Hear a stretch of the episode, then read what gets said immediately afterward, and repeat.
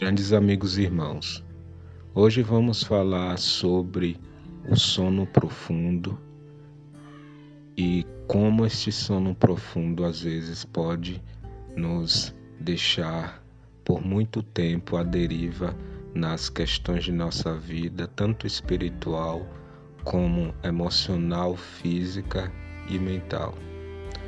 Não digo aqui sobre aquele sono que temos né, quando deitamos em nossa cama, mas falo daquele sono de que parece que há algo em nossas cabeças que não deixa nós termos aqueles pensamentos claros, né? Parece que temos uma venda diante dos nossos olhos, né? E que o tempo se passa e parece que nós nunca acordamos. É um sono da inconsciência, aquele sono de não perceber as coisas que devem ser mudadas, as palavras que devem ser pronunciadas com mais consciência e também sobre as nossas atitudes, né?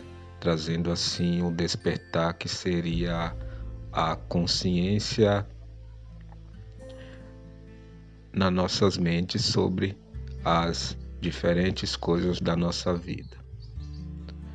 É incrível porque dias passam e continuamos ainda com este sono profundo que é espiritual, como eu falei no início, não é uma questão de dormir em sua cama, mas digo daquele sono que nos deixa praticamente incapacitado diante das adversidades da vida, né, dos problemas, das felicidades, de tudo que a vida possa nos oferecer.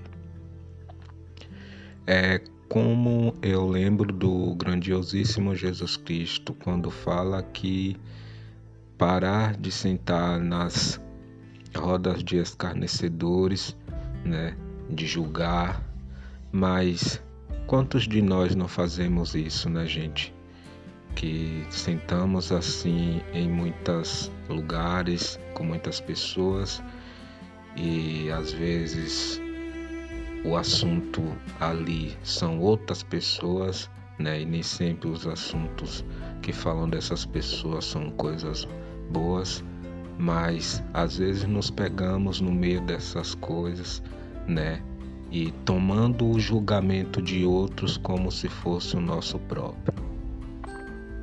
Então, Cristo, o grandiosíssimo, nos afirma de que devemos nos despertar desse sono profundo, né, para que nós possamos comprovar a agradável vontade do nosso Deus Pai que está no céu. E eu falarei aqui, lerei, para ser mais exato aqui, a passagem de Efésios 5, de que pode muito bem nos dar clareza e a direção daquilo que nós devemos falar. A passagem diz o seguinte: Portanto, sejam imitadores de Deus, como filhos amados e vivam em amor, como também Cristo nos amou e se entregou por nós como oferta e sacrifício de aroma agradável a Deus. Entre vocês não deve haver nem sequer menção de imoralidade sexual, como também de nenhuma espécie de impureza e de cobiça, pois essas coisas não são próprias para os santos. Não haja obscenidade, nem conversas tolas, nem graguejos imorais que são inconvenientes, mas, ao invés disso, ações de graças.